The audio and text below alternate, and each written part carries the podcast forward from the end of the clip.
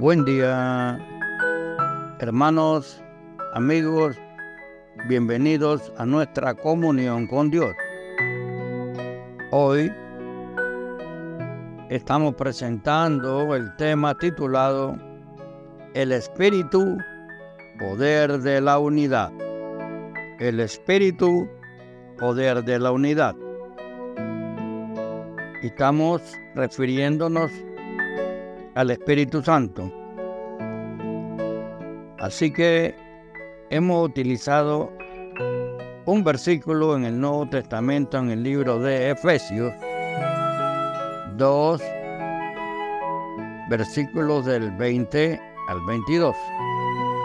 Y dice así, edificados sobre el fundamento de los apóstoles y profetas, siendo la principal piedra del ángulo Jesucristo mismo, en quien todo el edificio, bien coordinado, va creciendo para ser un templo santo en el Señor, en quien vosotros también sois juntamente edificados para morada de Dios en el Espíritu.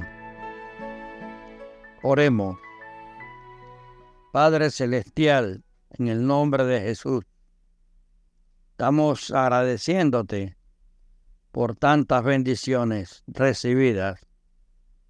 Y en este momento, Señor, estamos solicitando que tú nos guardes. Oh Dios, porque en ti hemos confiado. Y vivir en tu compañía es nuestra fortaleza.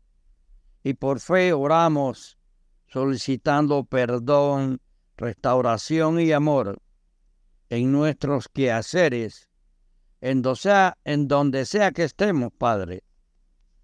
Gracias por tu palabra y la vida, en el nombre de Jesús.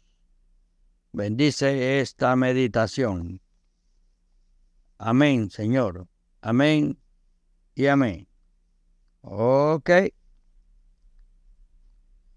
El espíritu, poder de la unidad.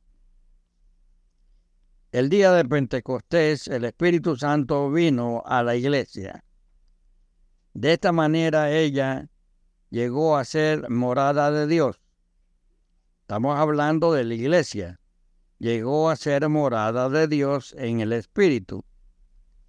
El Espíritu Santo igualmente hace su morada en cada creyente. La referencia está en 2 Timoteo 1.14 y 1 de Corintios 6.19. Estas dos moradas, aunque muy unidas, deben distinguirse bien. Las bendiciones que resultan de la morada del Espíritu en el creyente son muy preciosas. No obstante, las que se relacionan con su morada en la iglesia conducen a un terreno más elevado, el del cuerpo de Cristo, el de la unión de los creyentes con Cristo y entre ellos. El Espíritu es un poder de unidad. Por un solo Espíritu fuimos todos bautizados y a todos se nos dio a beber de un mismo espíritu en Primera de Corintios 12:13. Recomiendo también ver Segunda de Corintios 1, 21 y 22. El Espíritu Santo permite el armonioso funcionamiento del cuerpo de Cristo en Primera de Corintios 12:11.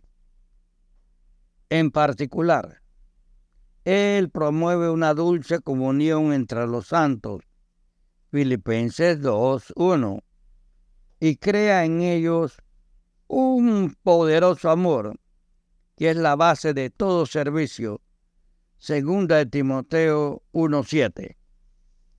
Amigo y hermano, hemos utilizado un sinnúmero de versículos de la palabra de Dios. Para efecto de que podamos ver lo que el Señor nos dice en su palabra y que desarrollemos la fe, producto de las promesas que nos hace. Después de haber expuesto los hermosos resultados de este amor, manifestado por la liberalidad entre los creyentes, el apóstol Pablo exclama, gracias a Dios por su don inefable. En 2 de Corintios 9, 14 y 15 los versículos. Por cierto, ese don inefable es el Señor Jesús, pero también lo es el don del Espíritu Santo para cada creyente y para la iglesia.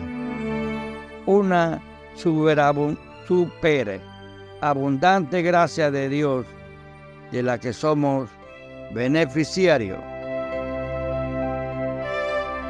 Que esta meditación sea para todo nuestro conjunto de hermanos y amigos una meditación que nos haga abrir nuestro entendimiento, pensamiento, esa capacidad de poder despertar. Si estamos dormidos, despertar para dar gracias a Dios y ponernos a tanto en nuestros quehaceres de acuerdo a la voluntad de nuestro Señor. Que el Señor bendiga tu día. Hasta luego.